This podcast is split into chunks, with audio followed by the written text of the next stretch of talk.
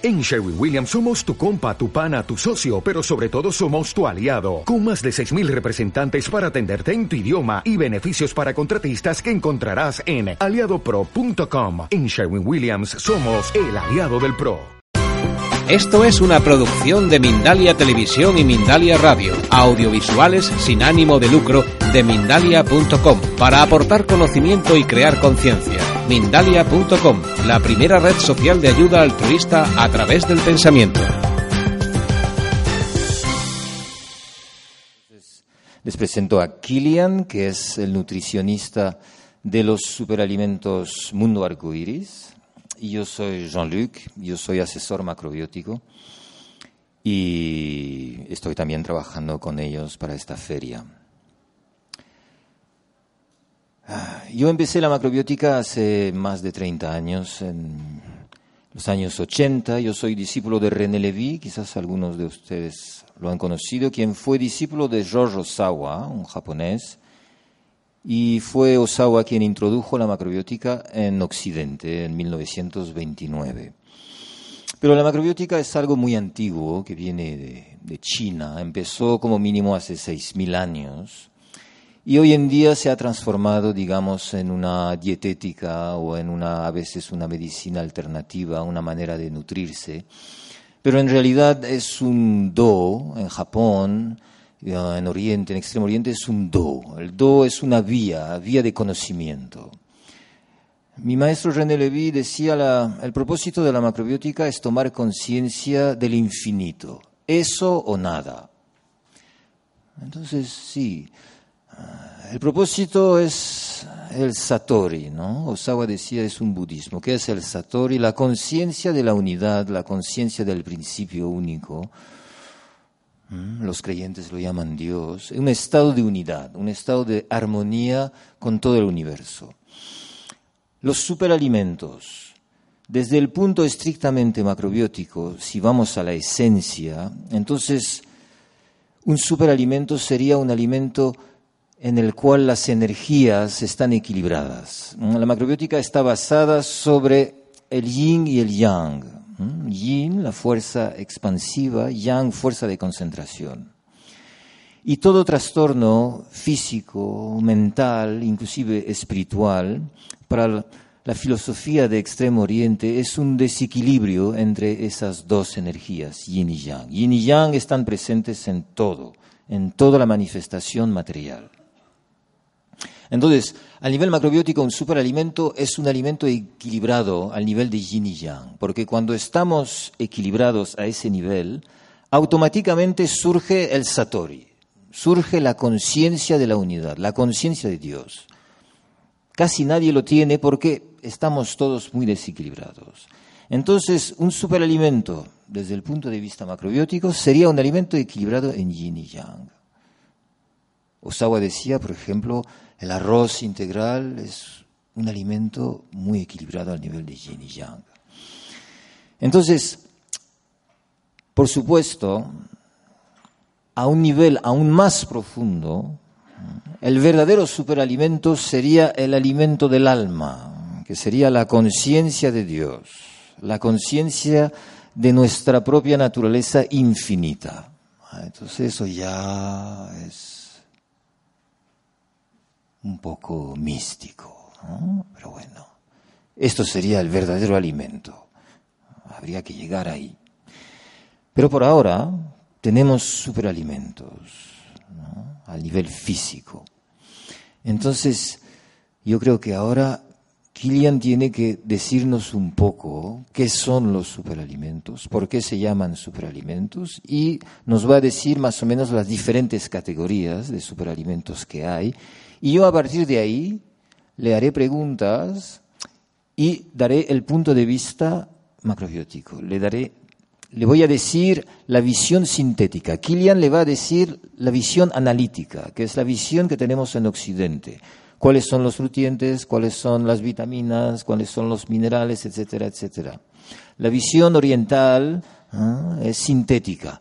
¿Qué tipo de energía me va a dar? Estábamos comentando los dos antes de venir la gente dice, este alimento me da energía, pero tenemos que saber qué tipo de energía.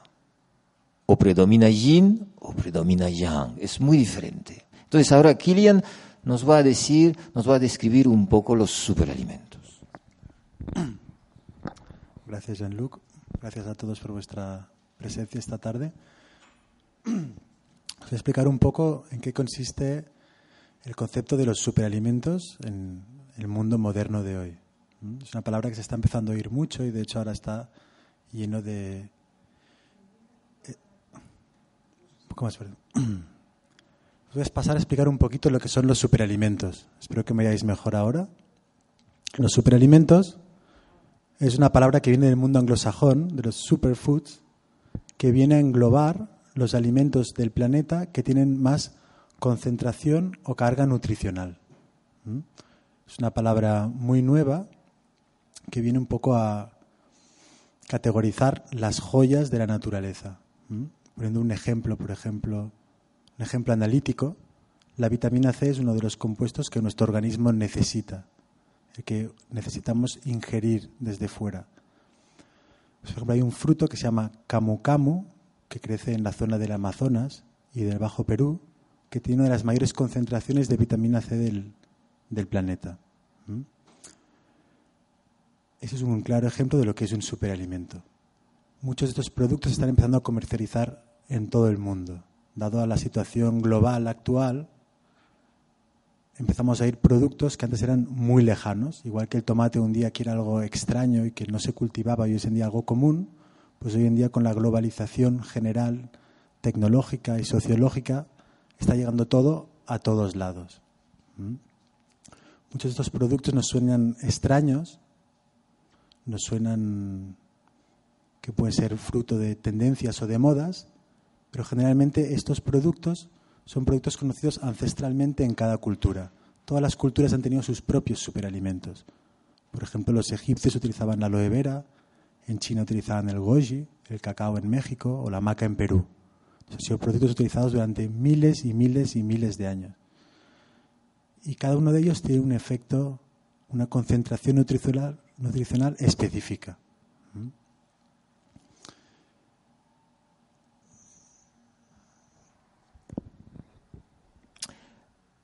Ahora, yo creo que has hablado de la fruta, por ejemplo. Entonces, las frutas tienen una energía yin.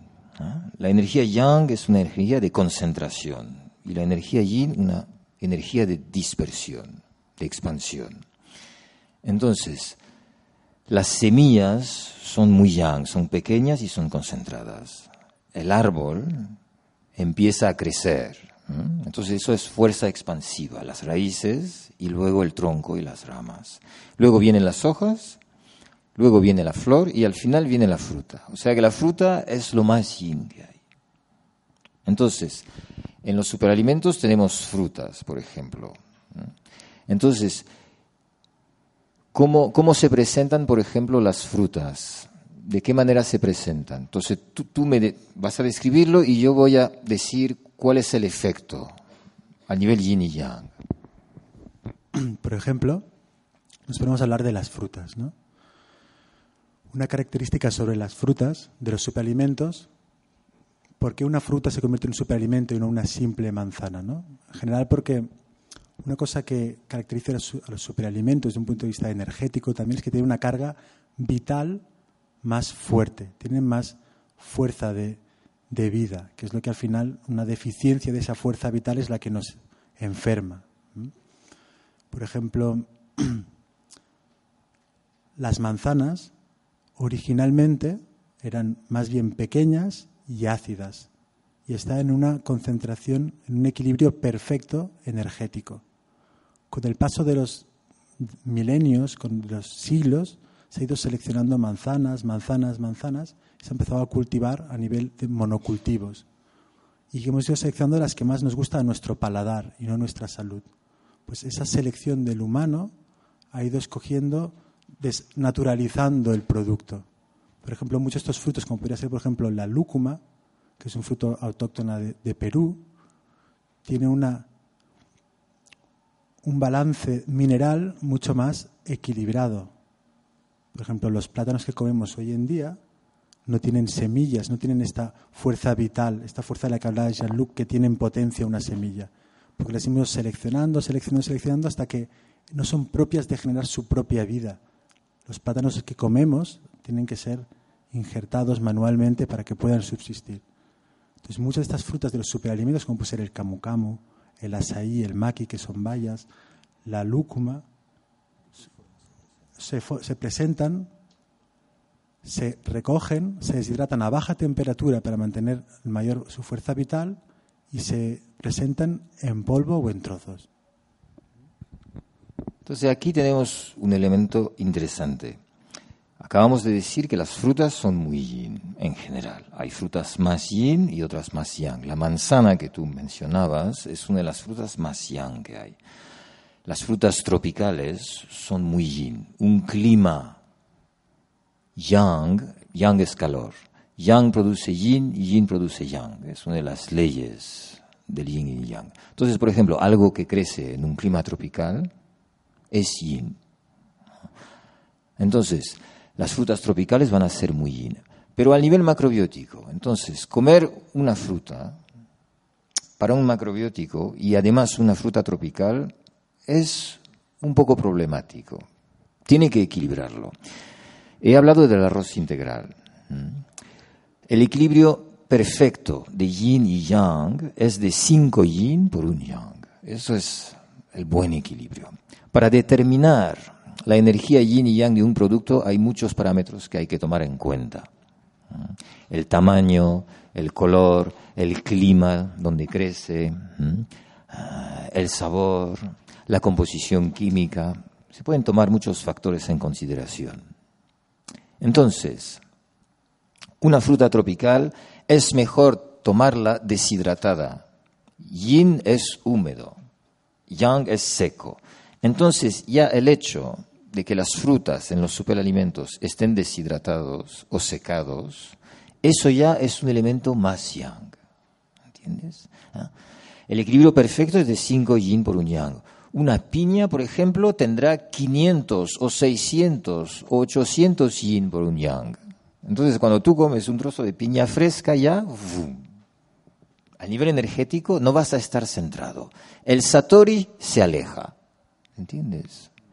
Pero si lo tomas deshidratado, entonces ya lo has yanguizado, has quitado el agua. Entonces, todos los superalimentos casi de frutas están secos o en polvo. Entonces eso ya es un factor más yang, ¿entiendes? Es más interesante tomarlo de esta manera que tomarlo fresco, al nivel de las energías. Entonces, por ejemplo,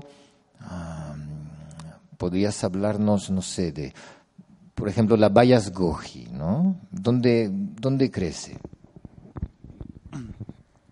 Las bayas goji, que seguro que muchos de vosotros habéis oído hablar, es un producto que para mucho occidental ahora es como está de moda, ¿no? ¿Qué, es realmente esto?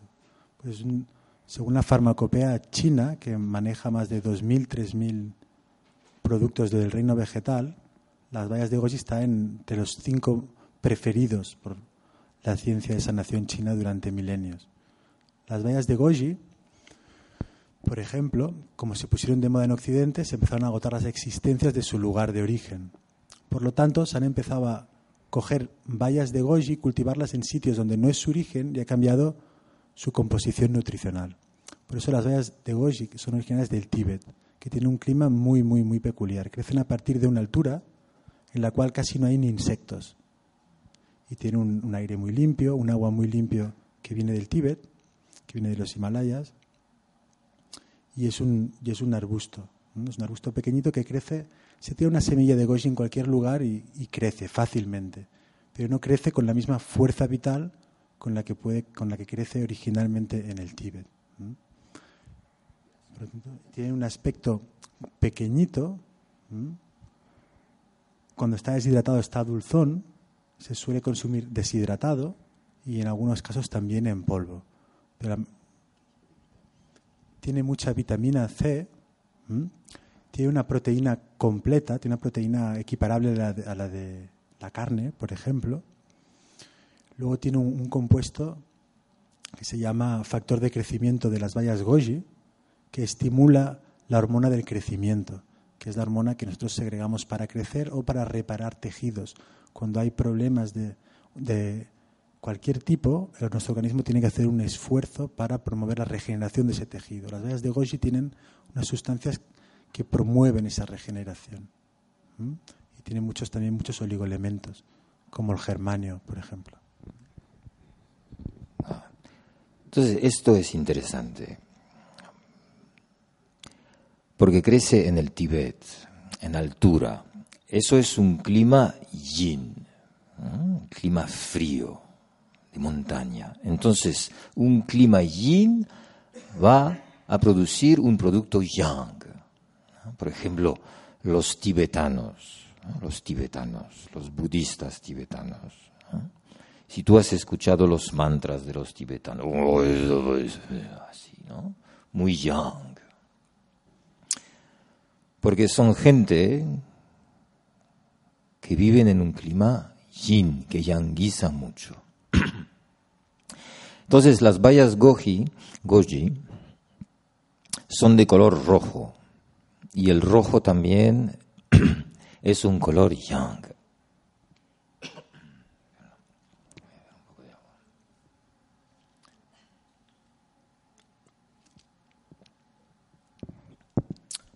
Y además están secas, lo que también es otro factor yang. Y, pero al mismo tiempo tienen mucha vitamina C, que es una vitamina yin. Entonces, es muy potente y has mencionado para el crecimiento, por ejemplo, o para regenerar, porque tiene una fuerza expansiva que le viene de los minerales y que le viene de la vitamina C que tiene, pero al mismo tiempo tiene un carácter yang que le viene de su tamaño pequeño, que le viene del hecho que crece en altura, en un clima frío, que viene también del hecho que está seca, aún más yang, y que tiene el color rojo. Entonces eso significa que la fuerza expansiva yin de la vitamina C, por ejemplo, está apoyada por una fuerza yang, entonces muy dinámica y muy potente. ¿ah? Entonces, ahí vemos que aquí tenemos realmente un superalimento. Y creo que en China o en Tibet las bayas goji tienen una reputación muy alta, ¿no? Pero al nivel del yin y yang lo podemos entender muy bien. Entonces, que eso sí es un muy buen superalimento, que inclusive en una dieta macrobiótica se puede combinar perfectamente en postres, en cosas así. Ah, entonces, muy bien.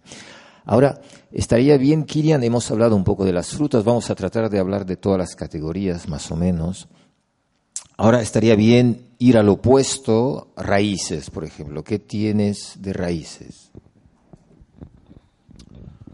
Por ejemplo, podríamos hablar de, las raíces. Una de ellas que se ha oído mucho hablar de últimamente es la maca. La maca es un, tubérculo de una de las familias de vegetales más antiguos del planeta, que es la familia de las remolachas. Concretamente, la maca crece en el altiplano andino, a partir de 3.000 metros de altitud. Es un, tubérculo que crece por encima de lo que llaman la línea de hierbas. O sea, crece a partir de una línea donde ya no crecen ni hierbas. O sea, es un ambiente totalmente no tiene no hay nada, pero la maca crece, ¿no? Entonces es un, producto que se ha utilizado durante milenios, se ha deificado, ¿no? Su, su su presencia en los Andes por las tribus indígenas de ahí. Y es un producto que se utiliza mucho hoy en día para aumentar la energía, para aumentar la oxigenación del cuerpo, para promover el anabolismo y para oxigenar todo el organismo. Porque crece en unas altitudes donde cuesta manejar la gestión del oxígeno, de la respiración. Es un producto que vigoriza, como que hace tirar el pecho hacia adelante. Y es un gran regulador hormonal es un gran regulador hormonal, ¿no? crece en un lugar donde hay poca abundancia de hierbas y de productos para tener un, buen equilibrio del organismo. Y normalmente se presenta también en la forma del tubérculo deshidratado, siempre a, baja temperatura y generalmente en polvo. Esa es la maca. Otra raíz, por ejemplo, también se puede considerar un adaptógeno como la maca que nos ayuda a adaptarnos al medio externo, es la raíz de suma. La raíz de suma es una raíz brasileña que le llaman paratudo, que crece ya a nivel del mar y es curioso porque es, en vez de tener una forma como una remolacha, tiene una forma como un ginseng, que tiene forma de humano, tiene una forma humanoide, como si tuviera dos piernas, como si tuviera un cuerpo. Un poco esos son los dos raíces más conocidas entre los, entre los superalimentos. Entonces aquí vamos al opuesto. En el árbol, en la planta, la fruta es la parte más yin, más expansiva, y ahora vamos a la raíz. Todo lo que está abajo, todo lo que baja es yang, todo lo que sube es yin. Entonces, al nivel macrobiótico, todo lo que es raíz ya llama mucho la atención, porque es yang, porque en general estamos todos desequilibrados por exceso de yin. Si tú a nivel de los sabores, por ejemplo, el yin es todo lo que es dulce, entonces, cuando comes algo que es dulce, ya es sabor yin. Pero si tomas azúcar o miel, ahí te disparas. Las grasas es yin. El alcohol es yin. Y las drogas, ni hablar. Eso ya te disparas. Entonces, estamos muy yinizados. Entonces, a nivel macrobiótico, cuando mencionas una raíz, ya ah, todo el mundo dice, ah, esto, esto me va a centrar, claro, vas a estar más centrado. Entonces, la maca al nivel macrobiótico no es algo que se utiliza tradicionalmente porque la macrobiótica viene de China, luego pasó por Japón y en esos países no hay maca. Pero desde el punto de vista macrobiótico, eso sí que es un superalimento. Porque primero es una raíz, entonces, ya es yang de por sí. Luego es una raíz que crece en altura, clima muy yin, muy frío. Entonces, aún más yang. Y luego está seca, deshidratada y reducida en polvo. Entonces, eso aún más yang. Entonces, no es sorprendente que la maca te dé mucha energía y te va a dar una energía yang. Porque un superalimento te puede dar energía, pero va a ser una energía yin, por ejemplo. ¿Mm? El truco no es tomar algo para tener energía, el truco es entender qué tipo de energía estás tomando, según lo que tú quieres hacer. ¿Mm? Voy a, hacer, voy a contar una anécdota que solía contar mi maestro René Levy. En los años finales de los 50 o 60, más bien mediados de los 60, después de la muerte de Osawa, una persona que había sido asistente de Osawa en Francia, notablemente en París, se había quedado en París y ayudaba a mi maestro René Levy para seguir la difusión de la macrobiótica. Y un día se fueron a pasear en otoño en le, Bois de Boulogne, son esos bosques que están en los alrededores de París. Y empezaron a pasearse y de repente vieron un manzano salvaje, de esas manzanas que tú mencionabas, pequeñas, etc. Y mi maestro enseguida, wow, vio las manzanas y estaban a punto, ¿no?, para comerlas. Y empieza a pillar manzanas y a comerse las manzanas, Y le dice, prueba, era una una persona japonesa, ¿no? Que prueba, prueba las manzanas que están muy buenas, salvajes, ecológicas, ah, pequeñas, muy buenas. Y la persona decía, no, no, no. Y mi maestro recogió varias, las llevó en el coche, las puso sobre el salpicadero y empezaron a, a viajar hacia París otra vez. Pero él seguía comiendo las manzanas y le decía a esa persona, pero toma una manzana, toma. Y la persona dice, no, no, no, no quiero. A tal punto que llegó un momento que mi maestro empezó a casi enojarse un poco, ¿no? Decir, pero bueno, pero ¿por qué no por lo menos prueba una que están fabulosas, están fantásticas? Y esa persona le dijo, mire, sensei, mire, es que yo tengo previsto regresar a Japón dentro de poco y ahí quiero montar un orfanato, un tipo de orfanato escuela para niños desfavorecidos japoneses y enseñarles la macrobiótica. Y entonces, si ahora empiezo a comer fruta, voy a empezar a despistarme y, igual acabo haciendo otra cosa. Y ahí mi maestro dijo, qué lección, no, qué lección. Esta persona decía, no, no, no. Entonces, esto muestra que si tomamos conciencia de diferente tipo de energía, según lo que tú quieres, ah, ahora quiero relajarme, vas a tomar un superalimento más yin, ¿entiendes? Si quieres estar tranquilo, relajarte, pero si quieres estar muy activo o que tienes un asunto pendiente, tienes que estar muy centrado. Entonces ahí no vas a tomar cosas yin, vas a tomar superalimentos más yang. Vas a tomar la maca, por ejemplo, las bayas goji o otros productos. O los vas a equilibrar, porque incluso un producto muy yin lo puedes equilibrar. Entonces luego has hablado de la, suma, ¿no? Entonces es una raíz también, también es yang, simplemente por el hecho de que sea una, una, raíz, pero ya es clima tropical, entonces ya es más yin, ¿no? Y, y como tú dijiste, es alargada, Yin es todo lo que se expande. ¿eh? Cuanto las raíces son más largas, entonces sabes que es más yin. Pero bueno, como, está, como es una raíz, como está deshidratada, como está secada, bueno, tiene también una cierta energía de concentración. ¿no? Pero obviamente, de las dos que has mencionado, la maca es la más potente, al nivel de yin y yang. ¿no? Es algo que realmente... Y eso sí, se podría combinar perfectamente ¿no? en cualquier dieta macrobiótica. ¿no? Entonces, luego, ¿qué podríamos? Por ejemplo, las algas, ¿no? Podríamos hablar de las algas. A ver. Las algas son consideradas también muchos superalimentos, ¿no? Igual que hablamos antes pues, de la diferencia entre las frutas de hoy en día y las frutas de antaño, podríamos mm, decir que los alimentos que llevan más tiempo en el planeta, los seres que más tiempo en el planeta, tienen una información más primogenia, más cercano a, los orígenes de, este planeta. ¿no? Por ejemplo, hay dos algas muy conocidas que son la clorela y la espirulina, que son un poco las que abrieron la palabra de superalimento, trajeron la palabra de superalimento a Occidente. Son dos algas que llevan aquí desde el principio de los tiempos. Son dos algas de agua dulce, son unicelulares, no son algas que formen ni hojas ni tallos, sino son microscópicas. Incluso algunos se llaman cianobacterias.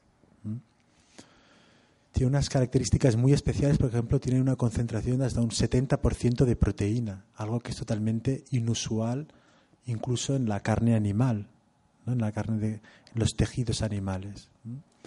Luego tiene unas concentraciones de minerales muy, muy, muy por encima de cualquier otro alimento, como por ejemplo el hierro, tiene unas concentraciones de hierro altísimas. Y algo que destaca especialmente es la clorofila. Estas algas se dieron en el tiempo que en el planeta aún no había oxígeno y se puede considerar que este tipo de seres son los que generaron el oxígeno en el planeta tanto como el fitoplancton como las algas de agua dulce, fueron las que empezaron a generar ese oxígeno y luego se generó la vida verde en tierra firme. Por eso la clorela, su nombre viene de la clorofila. La clorofila es una molécula característica por oxigenar mucho la sangre y limpiarla. Es lo que le da una pigmentación verde. Es la sangre de los, de los seres vegetales, es la clorofila. La sangre de los animales es la hemoglobina. Una es verde, la otra es roja. Su estructura es prácticamente la misma. la hemoglobina tiene un hierro en medio y la clorofila un magnesio. Entonces son dos algas que se suelen deshidratar a baja temperatura. Son productos tradicionales, por ejemplo, de, del norte de África, de Medio Oriente. Se habla de que eran tortas con las que los judíos pudieron cruzar el desierto, ¿no? y se utilizaba también originalmente en Mesoamérica. Las pirulinas hasta que llegaron los españoles se utilizaba esta alga y junto al cacao eran un poco los dos grandes regalos que consideraban que habían tenido de, de los dioses. Y son algas de agua dulce. Hoy en día en el Chad, que hay un gran lago, en centro de África tirando hacia el norte, aún se, se consumen. Son de, de, agua dulce. Entonces son, son algas unicelulares, muy pequeñitas, no tienen forma, no tienen una estructura. Es lo que veríamos típico en un charco, eso que se queda verde, eso es en ese tipo de algas. Son de los primeros alimentos que los astronautas empezaron a valorar para llevarse al espacio debido a su concentración nutricional. Entonces, quizás Jean-Luc nos podrías hablar un poco sobre la visión de la macrobiótica. En la macrobiótica se utilizan algas, ¿eh? pero son algas marinas. ¿Mm? kombu, wakame, isiki, arame. Son algas de agua salada. La sal es yang, el sabor salado es yang y el sabor dulce es yin. Entonces, pero las algas son yin, a pesar de crecer en el mar, son yin, porque las algas marinas flotan, están muy alargadas, ¿ah? entonces tienen ese carácter yin, son muy flexibles, dan mucha flexibilidad, se adaptan. Pero tienen sal, tienen un aspecto yang, a pesar de todo, un poco. Aquí estamos hablando de algas de agua dulce, entonces ya vemos que son más yin que las algas marinas, porque no está la sal. Pero están deshidratadas, están reducidas en polvo. Has mencionado que tienen un alto valor en proteínas, para algunas de ellas. Las proteínas son yin, expansivas. Arnold Schwarzenegger ha tomado muchas proteínas, ¿eh? entonces la proteína te hincha, ¿no? Es yin, es expansiva. Por ejemplo, muchos cánceres están debidos a exceso de proteína, porque las, las proteínas se van, son los ladrillos, ¿no? Van constituyendo el cuerpo y si hay demasiado, pues se reproducen, pero llega un momento que se hace de manera anárquica porque hay demasiado. Entonces, es expansivo. Entonces, las algas de agua dulce son más yin que las algas de mar, tienen muchas proteínas, otro factor yin, pero están deshidratadas, están en polvo. Entonces, a nivel macrobiótico, sería muy interesante tomarlas, por ejemplo, se podría hacer una preparación con el gomacio. Algunos de ustedes conocen el gomacio. El gomacio es una preparación clave en la macrobiótica. Son semillas de sésamo tostadas y machacadas con sal, tostado también. Se le ha quitado el cloruro de sodio. Entonces es una preparación yang para alcalinizar la sangre. Entonces, algo estupendo sería mezclar, por ejemplo, espirulina en polvo o clorela en polvo o clamat en polvo con el gomacio. Entonces ahí sí.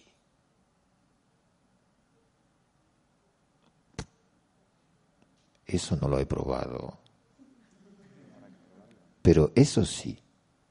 Ahí es interesante porque ahí tendrías todos los beneficios de esas algas, pero no las vas a ionizar, no las vas a poner en agua, no las vas a diluir, las vas a tomar mezcladas con eso y las vas a poner sobre el cereal o sobre la ensalada, pero vas a tener esa sal que la va a equilibrar. Ahora, si eres realmente crudo y vegano, si realmente no quieres eh, tataquita catá, si la pones en zumos, pon la sal añade sal a tu batido o a tu zumo o tamari, elemento yang, tienes que equilibrar siempre, ¿eh? porque si no te vas a ir a muy yin, a nivel mental te vas a dispersar y, no vas a estar muy centrado. ¿eh? Otra anécdota, mi maestro René Levy lo habían invitado a, Italia Ah, para dar una serie de charlas y unos cursos, un seminario, y eran, no sé, un, una pareja de chicos que tenían un restaurante, un centro, entonces lo invitan a comer, ¿no? En un lugar macrobiótico. Y iban de camarero, iban así, ¿no? Traían los platos, y mi maestro lo miraba, ¿no? Muy, decía, ¿estos qué, qué? están colocados o qué? ¿Qué pasa, no? Están como flotando ahí. Y empieza a hablar con ellos y dicen, ah, es que hemos comprado un stock de algas a muy bien precio de Japón, entonces estamos comiendo un montón de algas. Entonces, claro, estaban como las algas, ¿sabes? En el mar, que están así, tacatí, tenían esa energía. Porque según lo que comes, tú vas a asimilar la energía de, lo que tú comes. ¿eh? Si comes algas, estarás así. Si comes Una costilla de cerdo es otro tipo de energía. Cada cosa tiene su energía. Entonces, esas algas, como hemos dicho, muy interesante por lo que pueden aportar, pero hay que equilibrarlas, ¿no? con algo yang, sal. pero para los macrobióticos, con el gomasio. Ahí sí, ahí sí, ahí se puede, ¿no? Pero hay que dosificarlo, tampoco no hay que pasarse, pero hay que probarlo. Entonces, ah, luego, ¿de qué podríamos hablar? ¿Qué hay? las semillas, tiene semillas también, ¿no? Vamos. Por ejemplo, dos de las semillas que podríamos hablar, o tres incluso más, con más carga nutricional, serían las semillas de chía, las semillas de cáñamo la semilla del cacao, por ejemplo. las tres muy diferentes entre sí. Las semillas de chía le llaman las semillas del guerrero también, originarias de Mesoamérica, utilizadas por los guerreros. Son unas semillas muy, muy, muy, muy, muy pequeñitas que al ponerlas en remojo generan un mucílago parecido al del lino. A diferencia del lino, sí que han sido un alimento base para algunas culturas son de las que tienen concentración mayor de minerales, especialmente calcio, destaca una fuente de calcio vegetal muy buena, de proteínas y una buena proporción de ácidos grasos omega 3 y omega 6. Del mismo modo, la semilla de cáñamo, que es una semilla muy polivalente y tiene muchos usos distintos, tiene una concentración muy alta de proteína, de hierro y de ácidos grasos. La peculiaridad que tienen los ácidos grasos de las semillas de cáñamo es que están en una proporción idónea entre el 3, 4 y 5 a 1 entre omega 6 y omega 3. Por lo tanto, es un omega muy interesante para tener el cuerpo, para proveer un equilibrio en el cuerpo, por ejemplo, en cuanto a inflamación, desinflamación. Otra semilla, por ejemplo, sería la semilla de cacao, que es una semilla utilizada para hacer el chocolate muy desconocida, ya que la mayoría de semillas están tostadas, pero es una semilla negra que tiene muchos antioxidantes, tiene mucha carga de magnesio y es ligeramente estimulante y promueve estados visionarios o psicoactivos. ¿no? Es una semilla grande, tipo una almendra, de un árbol que crece entre a la altitud del mar, incluso a, a algunas altitudes, y crece dentro de una mazorca pegada en el mismo tronco del árbol. Es una semilla distinta. En cambio, por ejemplo, la semilla de chía es una semilla de una planta que es la salvia hispánica, es la familia de la salvia, como la que conocemos por aquí. Es más bien tipo arbusto. Y el cáñamo es un, arbusto también, anual o bianual, que crece en muchos lugares distintos. ¿eh? Por lo general, eh, la que se consume es de climas más bien tendencia hacia el frío más que hacia el calor, lo que suele llegar. ¿Es que esperas tu visión sobre la macrobiótica, sobre la semilla?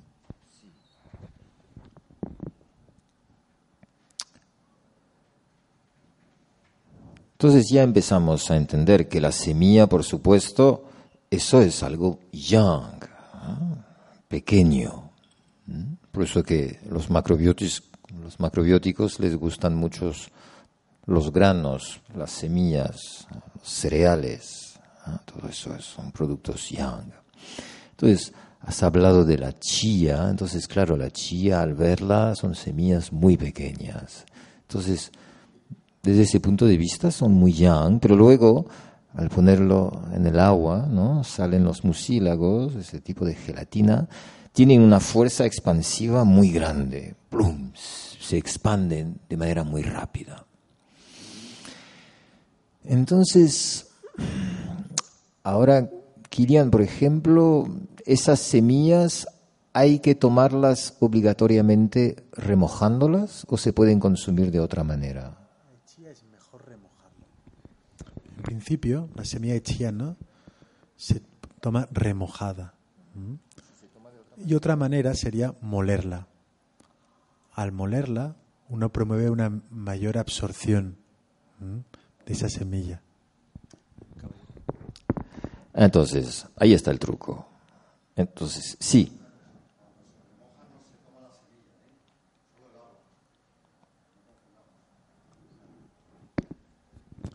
Cuando se remojan se toma la semilla y el agua. Bueno, el explosión intestino suele darlos cuando no se remoja. ¿eh? Esos problemas de los que habla es cuando no se remoja porque tiene que hidratarse y coge los jugos que usted tiene en el intestino. La semilla de chía justamente, ¿eh? uno de los potenciales que tiene es ese remojo. Cuando se remoja, la expansión del mucílago lo hace sobre el agua, no sobre sus jugos gástricos. Si usted la toma deliberadamente, como está haciendo mucha gente, hay mucha desinformación sobre la chía, la toma sin remojar, el problema del intestino lo puede dar en ese caso, no cuando se remoja. Cuando se remoja, tiene una energía fresca ¿eh? que ayuda a, mover los intestinos también y ayuda a su absorción. Es tan pequeña que si la toma sin remojar, no absorbe realmente el, tesoro que, que, alberga dentro. ¿eh? Y la otra opción es molerla. ¿eh? Cuando usted la muele, es mucho más biodisponible los minerales y la proteína, pero se oxidan los, los ácidos grasos. Entonces, a nivel macrobiótico, claro, sería más interesante tomarla molida. Entonces ahí se podría integrar en las ensaladas o sobre el cereal o también con el gomasio. O sea que puedes tener una gomacioteca, ¿entiendes? Tengo el gomasio con la chía, tengo el gomasio con la espirulina, tengo el gomasio con la clama, tengo el gomasio, etcétera. Con la maca, ahí tienes un super gomasio. ¿no entiendes? Pero eso sería muy potente ya. ¿ah? Entonces, más seco, energía más concentrada, más yang, te va a dar centro. Si la tomas remojada, más yin. Ahora, por supuesto, en pleno verano, que es un clima yang, muy caliente, que te yiniza mucho. Eh, en verano estás así, Entonces necesitas algo que te puede refrescar. Entonces en ese momento la semilla de chía la podrías tomar en un batido. De hecho, por ejemplo, en México tradicionalmente las aguas con chía se les llama aguas frescas, ¿no? que simplemente coger aguas o zumos y tirar un poco de chía y que saque el mucílago. ¿no? es lo que se conoce como aguas frescas.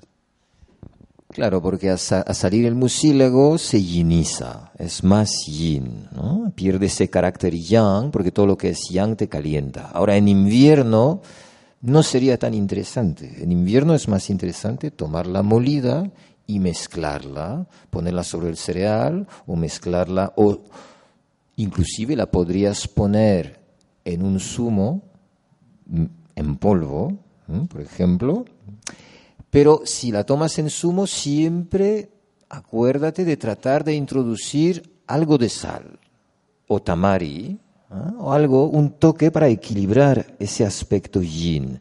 Porque hay que acordarse, que todo lo que es yin es el frío y el frío es la muerte. ¿Entiendes? Cuando te mueres, si alguien dice, esta persona ha perdido conocimiento, llaman a un médico. La primera cosa que hace el médico es tocar. Si ve que está frío, dice, bueno, ok, llamen a la funeraria, yo ya no tengo nada que hacer. Pero si aún estás caliente, ah, vamos a ver qué tiene. Entonces, cuando tomas cosas que te enfrían más y más, te acercas más y más a la muerte. Es decir, el cuerpo tiene que luchar para vivir. Aguantas porque el cuerpo se adapta, pero está luchando. Entonces, eso sería interesante. Luego, el cáñamo, entonces eso ya, eso ya es más, más interesante, quizás, tiene una alta, por supuesto, concentración de proteínas, ¿no? Tiene grasas también, todos esos son factores yin. Entonces, al nivel macrobiótico sería también preferible quizás tomarlo seco y molido, por ejemplo. O en verano, claro, lo puedes introducir en ensaladas, en cosas que te van a refrescar un poco más. Y luego, ¿qué habías mencionado como semilla? Ah, el cacao. Entonces, ahí, ahí, ahí, ahí, ahí llegamos a un producto tropical.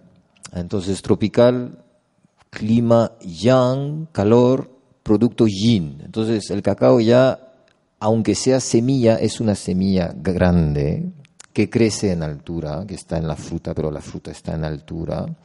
Entonces tiene grasa, elemento yin, es grande, elemento yin, es tropical, elemento yin.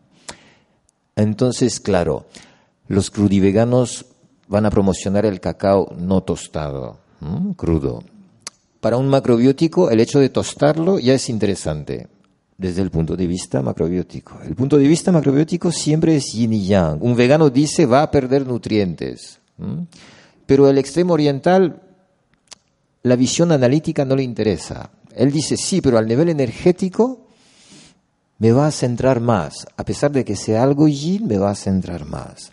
Entonces, el cacao vamos a decir que lo vamos a mantener super cacao, super alimento. Entonces no lo vamos a tostar porque vamos, queremos todos los nutrientes.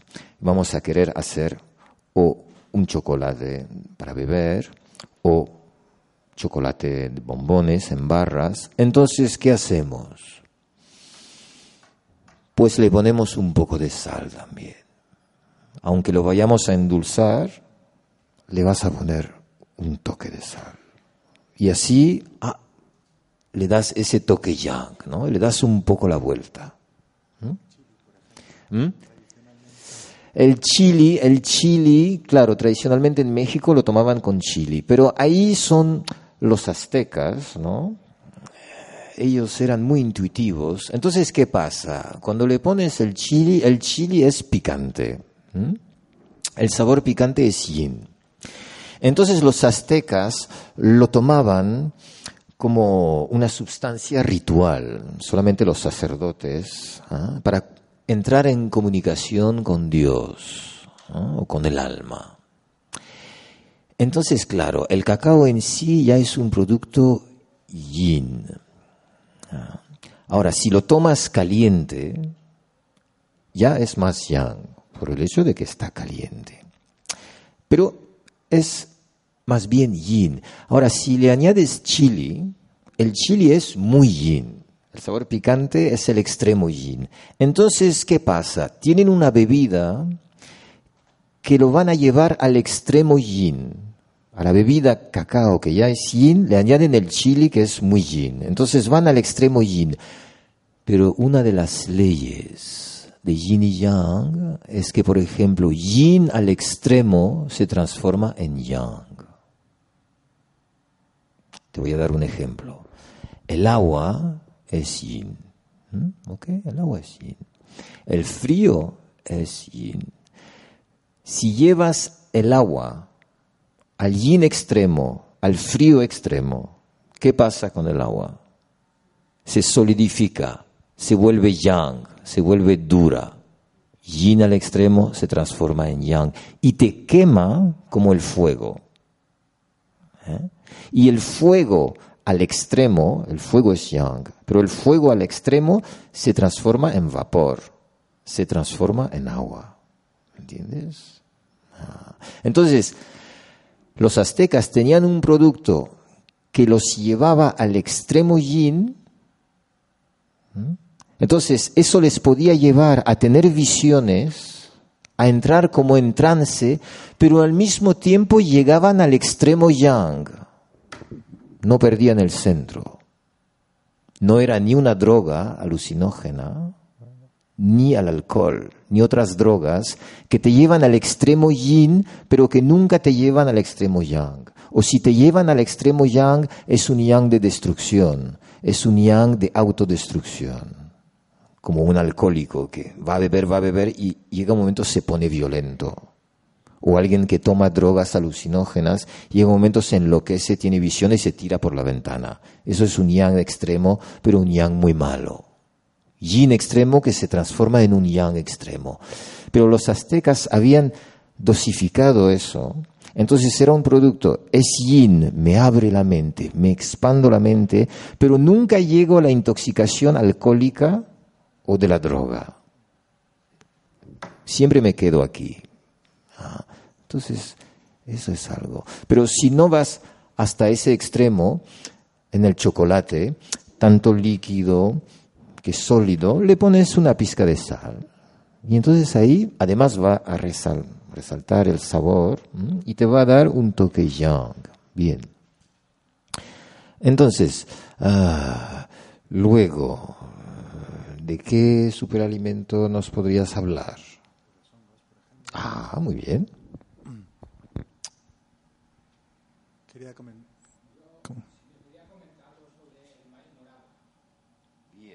El maíz morado. El maíz morado es un, es un grano, es un cereal con el que tiene la peculiaridad del color morado. En el mundo de los superalimentos se habla mucho el tema de los colores. El mundo de los pigmentos, desde un punto de vista analítico, científico, es aún ciertamente algo desconocido, aunque todas las tradiciones tienen conocimiento sobre el efecto de los colores. Hoy en día, a día de hoy, se está investigando mucho sobre los pigmentos y confirman mucho el uso tradicional para optimizar esos pigmentos.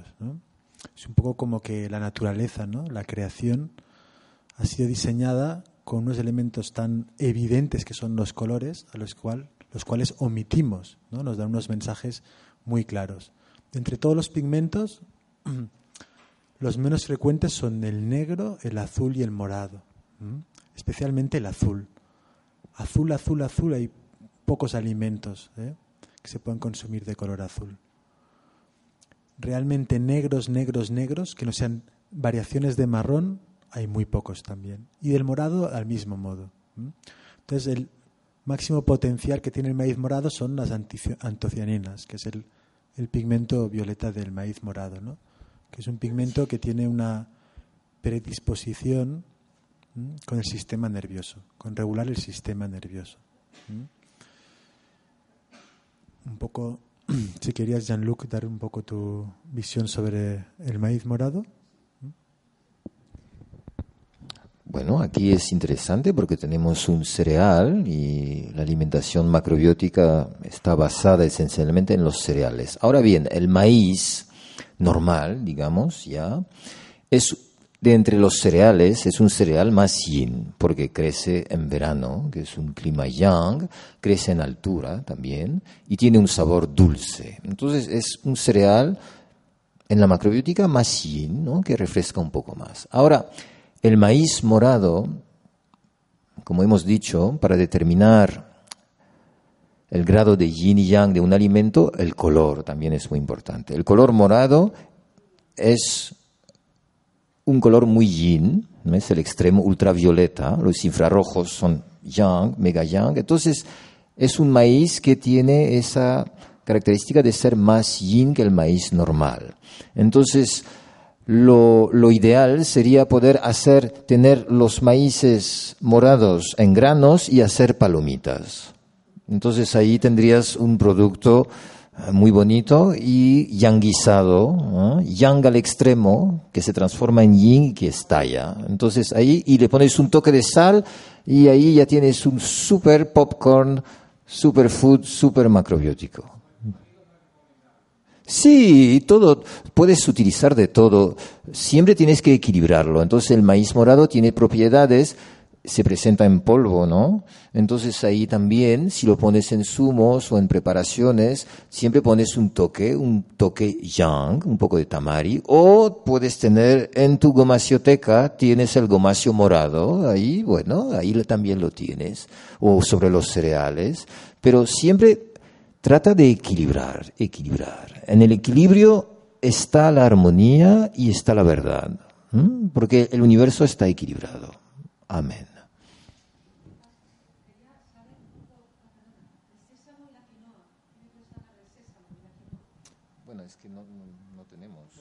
En los superalimentos no los tenemos. Ahora, el sésamo es esencialmente mm, grasa, ¿no? lo que tiene, lípidos. En la macrobiótica no es realmente un alimento, se utiliza para el gomacio. Y el gomacio en realidad es para introducir sal en la sangre. Pero como, como no puedes tomar sal directamente, entonces lo mezclas con el gomacio y así se asimila mejor. Y alcaliniza el terreno. La quinoa es, es un cereal y al mismo tiempo no es realmente un cereal. Está, ¿eh? Entonces, bueno, lo puedes consumir, pero no es algo esencial, digamos. ¿eh? Los cereales, si queremos terminar con eso, los cereales esenciales son el arroz, el mijo, el trigo sarraceno. Con estos tres ya, ya vas de maravilla.